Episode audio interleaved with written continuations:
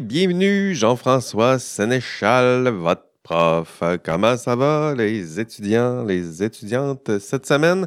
Bienvenue à votre cours éthique et professionnalisme.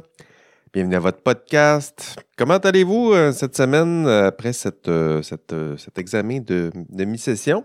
Hein, j'espère que ça s'est, bien passé pour, pour vous. Pas trop de maux de tête, pas trop de, de problèmes techniques. En tout cas, j'ai pas reçu trop de courriels avec des points d'exclamation. C'est toujours bon signe. Il y en a eu quelques-uns. Il y a un bug, euh, je pense que c'était samedi en fin de journée, avec euh, la connexion Zoom, même avec la connexion le SSO euh, sur Zoom. Il y en a que ça, ça buguait. Puis là, effectivement, j'ai reçu quelques courriels, mais depuis, ça semble s'être résorbé. Donc voilà, c'est fait. Vous, avez, vous avez réussi à passer à travers cette, cet examen de mi-session. J'espère que, que la formule vous, a plu. N'hésitez pas s'il y a eu des, des irritants, si moi j'essaie d'améliorer ça aussi, hein, mes, évaluations. Donc, si vous avez des, des commentaires pour m'aider à, bonifier euh, la formule, les évaluations, le cours. Euh, donc, pour vous, faites-le euh, pour vous, mais pour vos, futurs collègues aussi qui vont, qui vont vous suivre dans, ce cours. Donnez-moi des, belles rétroactions. Reste la, correction et c'est Nicolas qui a le mandat de corriger tout ça. Je le salue. Je sais que des fois, Nicolas, il, écoute même les, podcasts. Donc, euh, euh, la correction, vous devriez avoir votre, euh, votre note d'examen d'ici, comptez deux semaines, donc d'ici vendredi 16 juin, autour de 17h30. en tout cas, je veux publier ça avant vendredi, 16 juin, 17h30. C'est les, ce sont les, attentes que j'ai formulées à, Nicolas. En même temps, il peut toujours arriver un imprévu, là, mais c'est ce qui est prévu. Et s'il y a un retard, là, je, vous, euh, ferai signe, mais euh, il n'y a pas de raison de croire qu'il y aura un euh, retard. Attention, Red Alert!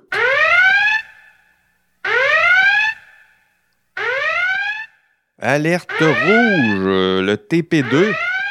Parlons-en du TP2. Il est dû le 2 juillet à 23h59. Puis au début de la session, on se disait le 2 juillet, ben, c'est à la fin de la session. Mais la fin de la session, en tout cas le 2 juillet, pour votre TP2, c'est dans 25 jours. Donc, 25 jours, vous dites c'est pas si mal, mais 25 jours, ça, veut, dire qu'il vous reste 4 euh, fins de semaine ou 4 samedis euh, et 4 dimanches. Donc, si vous travaillez seulement en équipe le samedi, euh, il vous en reste 4. C'est tout. c'est tout ce qui vous reste. Et pour les instructions concernant ce TP2, Bon, j'en ai déjà parlé à quelques reprises pendant la session, mais j'ai conçu pour vous un épisode spécial euh, extra, juste pour vous donner euh, justement ces, ces, instructions. Ça va être l'épisode 129. Oui, si je calcule bien. Donc, euh, l'épisode 129 va être publié ce vendredi. Donc, l'épisode 128 devrait être publié aujourd'hui. On est, on est lundi, j'enregistre ça lundi matin. Puis l'épisode 129, donc avec euh, mes, instructions sur le TP2. Ça va être vendredi, le 9 euh, juin. Ah, je, vous, suggère d'ailleurs d'écouter ces instructions euh, à deux reprises. Je dirais juste avant de commencer votre TP2. En fait, une fois que vous aurez passé à travers la, grille d'analyse, que vous seriez, que vous allez être prêt à, à rédiger votre rapport TP2, ben, écoutez cet épisode où je donne mes instructions justement sur la rédaction de ce rapport, euh, qu'est-ce que vous devez produire, la structure attendue. Et je vous suggère aussi de réécouter cet épisode de vendredi juste avant de me remettre le TP2 pour être sûr que, que tout y est. Euh, rappelons-le, le TP2 devrait être remis euh, le 2 juillet avant 23h59 et pourquoi pas le faire ou le déposer avant. OK, le module 8, de quoi parle-t-on dans ce, module 8? Qu'est-ce que vous avez à faire dans ce, module? Euh, disons que c'est un module, un module très important. On, saute dans le, concret sur le terrain. C'est un module qui cible un problème éthique très commun. Je dirais que c'est l'archétype même du problème éthique ou du dilemme éthique classique qu'un professionnel va rencontrer dans l'exercice de, de sa profession. On parle du conflit de loyauté multiple. Et qu'est-ce que ça veut dire? Qu'est-ce que ça mange en hiver, un conflit de loyauté multiple? il y a plusieurs autres noms qui lui sont attribués. Je dirais hum, le problème du double chapeau ou des doubles, du double chapeau, je dirais comme ça. Conflit de statut, je l'ai lu aussi de cette formule de cette façon-là. Mais essentiellement, c'est un problème très commun euh, que je vais euh, patiemment euh, vous expliquer ici. Encore une fois, en podcast, ce sera de façon très sommaire. Je vous encourage donc à, écouter ce, podcast et, à aller aussi visionner l'enregistrement de, cours, notamment parce qu'on va faire une étude de cas en classe. Donc, allez voir ça pour essayer d'être sûr de bien comprendre pas seulement la théorie, mais comment ça s'incarne concrètement un problème de un dilemme de, loyauté euh, multiple ou de double loyauté. Euh, essentiellement, la question en matière de, conflit de loyauté, c'est quoi faire si euh, votre patron vous demande de poser un geste qui s'éloigne un peu, disons-le comme ça, un peu de vos devoirs et obligations professionnelles. Donc, votre patron, la personne en autorité, vous demande, vous demande pas de voler, là. Euh, vous demande pas de tuer personne, mais vous demande quand même de poser un geste qui s'éloigne un peu, légèrement, de vos devoirs et obligations professionnelles. Et pourquoi vous demanderait-il de poser un tel geste? Euh, ben, les raisons sont multiples là aussi, peut-être pour euh, prioriser euh, les intérêts financiers de la compagnie, par exemple. Ça aussi, c'est assez classique. Et on va vous demander de tolérer peut-être un petit risque hein, ou un petit compromis en matière de qualité, fiabilité, euh, sécurité, santé publique. Et qu'est-ce qu'on fait dans ce genre de, de situation? Voilà la question. là, ici, euh, probablement que vous reconnaissez plusieurs de vos, vos TP1. Il y en a plusieurs de vos TP1 euh, dans lesquels j'ai vu et identifié un conflit de loyauté. Donc pour vous, euh, ce module, il sera très important. Ça vous permettra de mieux articuler votre propre problème, de le documenter. dans le module, on va voir le, le, cadre normatif. Donc pour vous, ça vous permettra d'identifier plus aisément le cadre normatif et peut-être quelques pistes de solutions pour résoudre ce genre euh, de problème. Donc, euh, comment résoudre un conflit de loyauté? Euh, avez-vous commencé d'ailleurs votre, votre analyse de, de, votre TP2 à l'aide de la grille de Lego? Lego nous le dit, quand on tente d'analyser un problème, qu'est-ce qu'on essaie de faire? On essaie de de cerner le problème, d'identifier euh, les principales conséquences positives, négatives, mais aussi on essaye d'identifier dans, notre analyse des faits euh, les principales parties concernées, je le disais, mais aussi euh, les tensions. Hein. Donc, les conflits de valeurs. Et ici, ben, on en a un, un beau, c'est-à-dire que typiquement, on a deux parties Hein, lorsqu'un patron vous demande de vous éloigner un peu de vos devoirs et obligations professionnelles, on se retrouve avec, deux parties, deux acteurs principaux, euh, euh, deux, documents normatifs importants. Euh, allons-y de, part et d'autre du, conflit. Donc, d'une part, vous avez un contrat de travail. Donc, si votre patron vous dit de faire quelque chose, vous avez signé un contrat de travail et donc vous devez allégeance à votre employeur. Donc ça, c'est une, pas n'importe quoi. Un contrat de travail, c'est une promesse. Puis c'est une promesse qui a force de loi. Hein. Un contrat de travail, euh, ça s'appuie sur le, Code civil, donc la loi sur les contrats, la loi des parties. Donc ici, on est vraiment dans un contrat, on, néglige, mais euh, lorsqu'on parle d'un contrat, n'importe quel contrat d'ailleurs, Hein, donc, euh, lorsqu'il y a une signature d'un contrat, c'est comme si les deux parties signataires du contrat se donnaient un, nouvel ensemble de lois à respecter. Donc, lorsqu'on on étudie, on tente d'analyser le cadre normatif dans un problème éthique, c'est important de retracer tous les contrats qui sont impliqués. Si j'ai vendu un produit à un client où je me suis engagé à lui vendre un produit, puis on a signé un contrat où je, me suis engagé à lui livrer un service, puis on a un contrat, bien, ce contrat-là, ça force de loi. Hein. C'est les lois qui me lient à cette autre euh, partie. Donc, on a un contrat de travail. dans un conflit de loyauté. Euh, j'ai un employeur. Je suis lié à cet employeur-là via un contrat de travail. On a signé un contrat de travail. Donc ça, c'est la première partie. Et d'autre part, hein, dans un dilemme, il y, a, deux parties. Je suis pris avec ce devoir d'allégeance euh, envers mon employeur. Mais d'autre part, je fais partie d'un autre professionnel. En fait, vous ferez partie bientôt d'un autre professionnel. Et donc, vous avez aussi l'obligation de suivre un code de déontologie professionnelle. Hein, qui, lequel code, lui, découle du code des professions, euh, qui, lui, est de la responsabilité de la ministre responsable du système professionnel, qui, lui, qui, elle, euh, relève de l'Assemblée nationale. Donc, ça, vous l'avez vu là, dans la structure.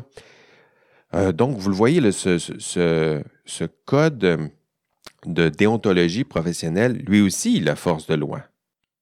Hein, ça, c'est comme ça qu'on le place, qu'on l'articule, le dilemme de type double loyauté ou le conflit de loyaux multiples. On est pris entre deux lois, deux régimes de loi, euh, deux documents normatifs qui ont force de loi.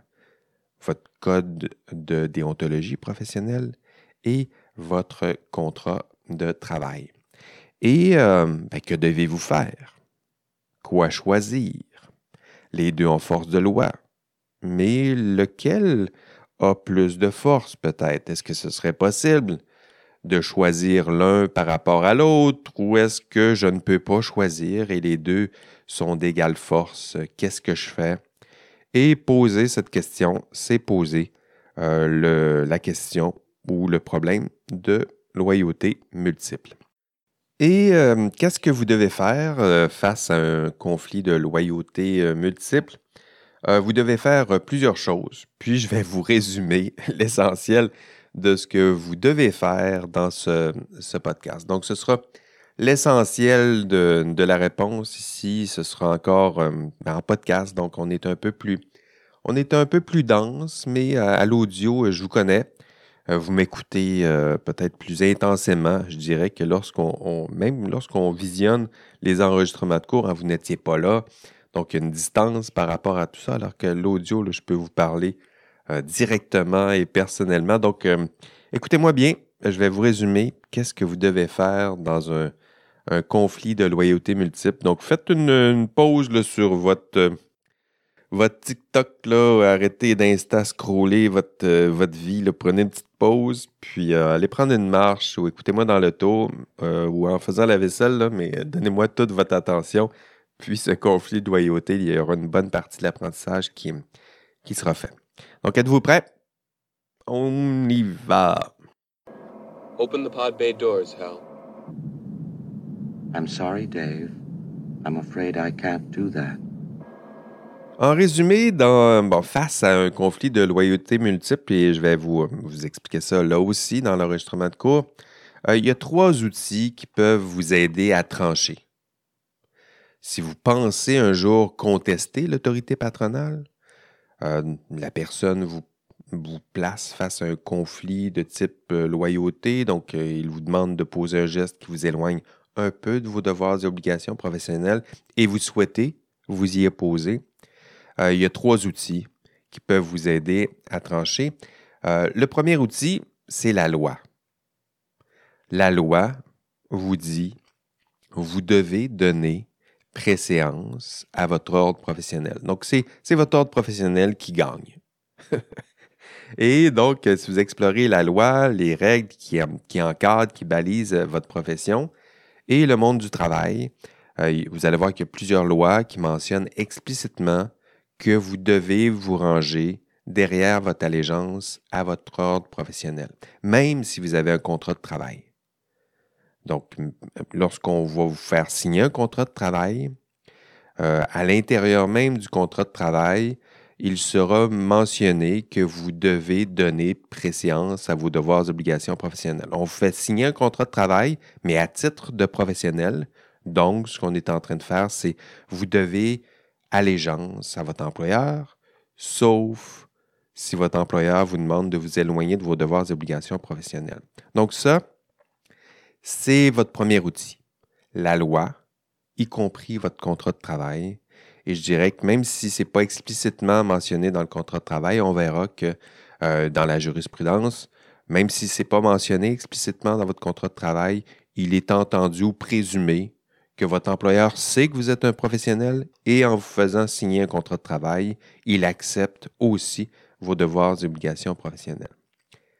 Deuxième outil, la jurisprudence. Donc, je le disais, euh, la jurisprudence, il y en a plusieurs. Des fois, j'utilise des termes. N'hésitez pas, s'il y a des termes que vous connaissez moins, euh, dites-le moi. Mais une jurisprudence, c'est quoi? Ben, c'est un jugement.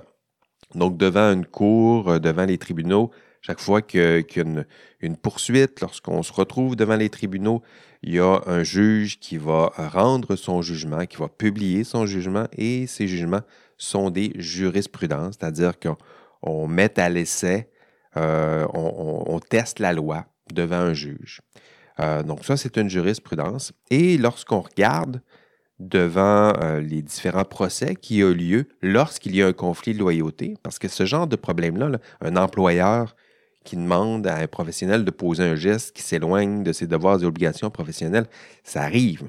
Ce n'est pas la première fois, ce n'est pas théorique ce que je vous dis. Ça arrive. Il y a eu des poursuites. Ça s'est parfois retrouvé devant les tribunaux. Et à chaque fois que ça se retrouve devant les tribunaux, les tribunaux vous disent et redisent la même chose. Vous devez allégeance oui, envers votre employeur, parce que vous avez signé un contrat de travail, mais vous devez d'abord allégeance à votre profession, à votre code de déontologie. Donc, il y a plusieurs juges qui ont rendu des décisions en la matière. Dans le cours, je vous en cite quelques-unes de ces, ces décisions, mais tous pointent dans la même direction. Si votre employeur vous demande de poser un geste qui s'éloigne de vos devoirs et obligations professionnelles, même si vous avez un contrat de travail, vous devez prioriser vos devoirs et obligations professionnelles. Ce qui vous donne deux outils. La loi est de votre côté, la jurisprudence est de votre côté. Donc même les juges qui interprètent la loi lorsqu'on tente de la contester se rangent du côté euh, de vos devoirs et obligations professionnelles. Le troisième outil, c'est la doctrine. Hein, la doctrine, c'est quoi? Euh, ce sont les, textes des experts, euh, des juristes ou éthiciens parfois qui, qui analysent la loi, qui analysent la jurisprudence, puis qui tentent d'en tirer des, leçons ou des connaissances un peu plus générales. Et lorsqu'on regarde euh, ces textes publiés par les juristes, par les experts du, domaine, donc dans les, ouvrages peut-être plus académiques de, celles et ceux qui justement se passionnent pour euh, ces lois, euh, ce cadre normatif et ces jurisprudences. Tous ces juristes pointent toujours dans la même direction lorsqu'on analyse tout ça. On analyse la loi, on analyse la jurisprudence, puis à la fin, on fait le même constat. La doctrine vous le dit, vous devez d'abord loyauté à votre ordre professionnel. Conséquemment, trois outils pour vous appuyer si un jour vous souhaitez euh, vous opposer à une demande patronale qui s'éloigne un peu, beaucoup passionnément de vos devoirs et obligations professionnelles. La loi, la jurisprudence, la doctrine et de votre côté. Et pourquoi je vous parle de ce problème de conflit de loyauté? c'est parce qu'il euh, est euh, central, je le disais un peu plus tôt, dans, l'exercice de votre profession. Puis ça pose un, vrai problème, notamment parce que euh, même si la loi, la jurisprudence, la doctrine pointent, je le disais plus tôt, dans la direction de votre allégeance envers votre ordre professionnel, la réalité, elle, elle est beaucoup plus fragile. En fait, et c'est pas la première fois que je le dis dans ce cours, euh, votre, identité professionnelle, c'est elle qui s'affaiblit. Vous devriez vous ranger derrière vos devoirs et obligations professionnelles, donc défendre votre identité professionnelle, mais dans les faits, ce qu'on voit, c'est que cette, cette, identité professionnelle, euh, c'est elle qui sera sacrifiée. C'est elle qui devrait être euh, au plus profond de vous, qui devrait faire en sorte que vous décidiez de privilégier votre ordre professionnel lorsque vous faites face à un conflit de loyauté. Euh, mais euh, votre identité professionnelle, elle s'effrite. Je vais en parler un peu plus longuement dans, le cours. elles, elles s'amenuisent, elles s'effacent et j'ajouterais même dès vos premières années de travail. Dans le rapport, euh, vous irez lire le rapport de Bégin, Rondeau et Marchand. J'ai lu ça. J'ai lu ça. Oui, je l'ai lu. je l'ai lu souvent même. Je l'ai, euh, je l'ai ajouté dans, dans, votre contenu de, de lecture. Euh, c'est, un, un, un texte sur l'effondrement du, du viaduc de la, la Concorde. J'en ai parlé un peu en, classe, au module 7. votre identité professionnelle, dans le, dans le rapport Bégin, le rapport mentionne que votre identité professionnelle, celle qui naturellement devrait stimuler cette allégeance envers votre ordre professionnel, mais cette identité professionnelle, elle s'effrite et elle s'effrite beaucoup plus vite peut-être que le viaduc de la Concorde en question. Euh, je me permets de citer le rapport, tiens, j'ai l'extrait devant moi ici. Ouverture des, des guillemets. On a ainsi constaté qu'après un an dans leur premier emploi, les jeunes professionnels restent conscients de leurs devoirs envers leurs clients. Ici, il faut entendre le, patron. Donc, ils restent conscients de leurs devoirs envers leurs clients, mais ne mentionnent plus leurs devoirs envers le public et la société. Un an. Un an. C'est tout ce que ça vous prend pour mettre de côté votre identité professionnelle. Un an c'est tout ce que ça prend pour oublier l'existence même d'un conflit de loyauté ou pour reconnaître un conflit de loyauté dans l'exercice de la profession. C'est ça le problème. Pour reconnaître qu'il y a un conflit de loyauté, je viens, de vous l'expliquer, c'est quoi un, conflit de loyauté, mais pour reconnaître l'existence d'un conflit de loyauté, il faut euh, être, capable de reconnaître minimalement deux identités. D'abord, vous êtes un employé, donc vous travaillez pour une belle compagnie que vous adorez avec ses valeurs, euh, ses objectifs, euh, souvent des, des, valeurs qui s'arriment parfaitement avec les vôtres. Ça, c'est ce qu'on appelle votre identité euh, corporative ou votre identité de, de, de travail. Mais deuxième identité, votre identité professionnelle. Donc, vous êtes un professionnel vous faites partie d'un ordre professionnel, un, ordre qui a ses valeurs, ses propres visées, ses propres normes, ses, propres règles. Et en plus, vous vous êtes engagé à défendre euh, cet ordre professionnel, vos proches, ses valeurs. Euh, c'est l'identité professionnelle. Donc, deux identités. Puis pour avoir un conflit de, de loyauté, pour reconnaître l'existence de ce genre de conflit, il faut être capable d'identifier de, ou, de se sentir attaché à ces deux identités, deux rôles. Votre rôle d'employé, elle, c'est plutôt naturel et ça va prendre beaucoup de place dès l'année 1 euh, d'exercice de, votre profession. Donc, tranquillement, ça va remplacer même votre identité professionnelle qui, elle, risque euh, de s'estomper, de disparaître progressivement. Voilà pourquoi c'est un problème moderne et typique dans l'exercice de votre profession, puis pourquoi j'en parle dans ce module 8. Parce que, vous le voyez, vous devriez juridiquement choisir votre identité professionnelle. Mais sociologiquement, ce qu'on voit par contre sur le terrain, c'est le contraire. Vous allez choisir votre identité corporative vous allez choisir de vous ranger du côté de votre employeur. Puis cet effritement, euh, puis sinon, euh, appelons-la même la, disparition de votre identité professionnelle, après seulement quelques années de travail, ça, c'est ce qui pose problème. Tranquillement, au fur et à mesure que vous, ouvrez les modules de, ce cours, puis je, tente de, vous faire progresser en cette matière, ce cours souhaite faire grandir votre identité professionnelle en, ben, vous m'avez entendu, en vous reconnectant avec, l'histoire de votre profession, de vos prédécesseurs, en vous expliquant les valeurs sous-jacentes à l'exercice de la profession, vous faire reconnaître les, les problèmes, les enjeux associés à votre rôle. Or, ce qui se passe, et j'aime bien le répéter dans ce cours, votre identité professionnelle, celle sur laquelle je travaille avec vous jusqu'à la fin de ce cours, eh bien, elle sera à son maximum à votre sortie de l'examen du cours FI 3900 dans quelques semaines. Ben, je ris, mais en même temps, c'est un peu triste et pathétique. C'est vous dire combien elle ne sera pas si forte que ça, votre identité professionnelle, pour certains en tout cas.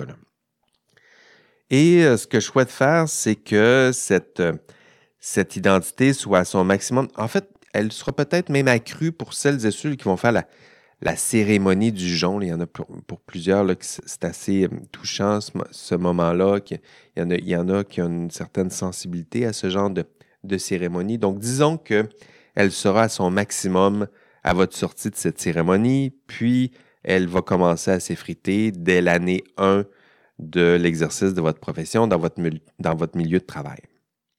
Voilà pourquoi le problème est important. La loi, la jurisprudence, la doctrine vous le dit, priorisez vos devoirs et obligations professionnelles. Mais vous, vous faites le contraire. Sur le terrain, dès que vous aurez trouvé un employeur, euh, votre identité professionnelle va prendre le bord, puis va laisser de, la place, de plus en plus de place à votre identité corporative qui, elle, sera euh, tranquillement fusionnée à votre propre identité personnelle. Ça, c'est fort.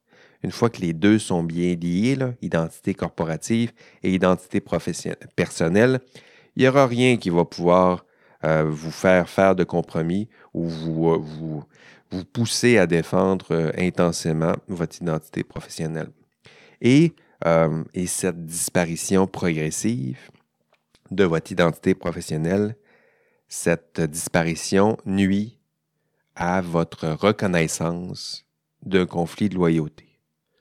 Ce que ça veut dire, c'est que tranquillement, vous oublierez l'existence même de ce conflit de loyauté vous serez même plus capable de reconnaître un conflit de loyauté parce que vous ne verrez plus la tension entre deux identités, mais vous verrez seulement une seule identité, ce qui fait disparaître une partie du dilemme. Et lorsque ce sera le cas, euh, il n'y aura plus de conflit de loyauté. Donc vous serez, vous ne le verrez plus en tout cas, mais le conflit de loyauté existera euh, encore, malgré vous, au sens de la loi, mais vous, euh, vous ne le verrez plus. C'est ce qu'on a appris lorsqu'on, rappelez-vous, les témoignages des, des ingénieurs devant la commission Charbonneau. Euh, le, devoir d'allégeance envers l'ordre professionnel, il semblait sérieusement effrité, meurtri. votre devoir d'allégeance envers votre profession, il, il existe et vous contraint, même lorsque vous l'avez oublié, à vous ranger du côté de votre identité professionnelle. Conflit d'identité, de rôle, de loyauté, ce sont les thèmes que nous allons aborder dans ce module 8. Ce sera tout pour ce podcast du module 8. Hein? C'est court, hein? c'est un beau cadeau que je vous ai réservé euh, aujourd'hui. Euh, c'est un podcast un peu plus, euh, plus court.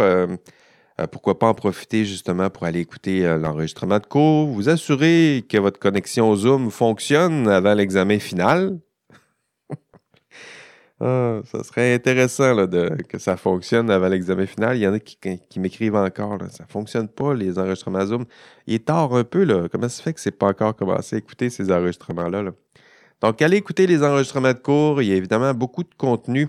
Euh, dans le podcast, j'essaie que ce soit le plus synthétique et dense possible, mais en même temps, c'est important que vous passiez aussi à travers les, enregistrements de cours et le reste du contenu que j'ai prévu euh, pour vous, que je prévois semaine après semaine. Euh, il vous reste un peu de temps, mais il vous reste 15 minutes. Absolument, mes podcasts, ça dure trois quarts d'heure, une heure.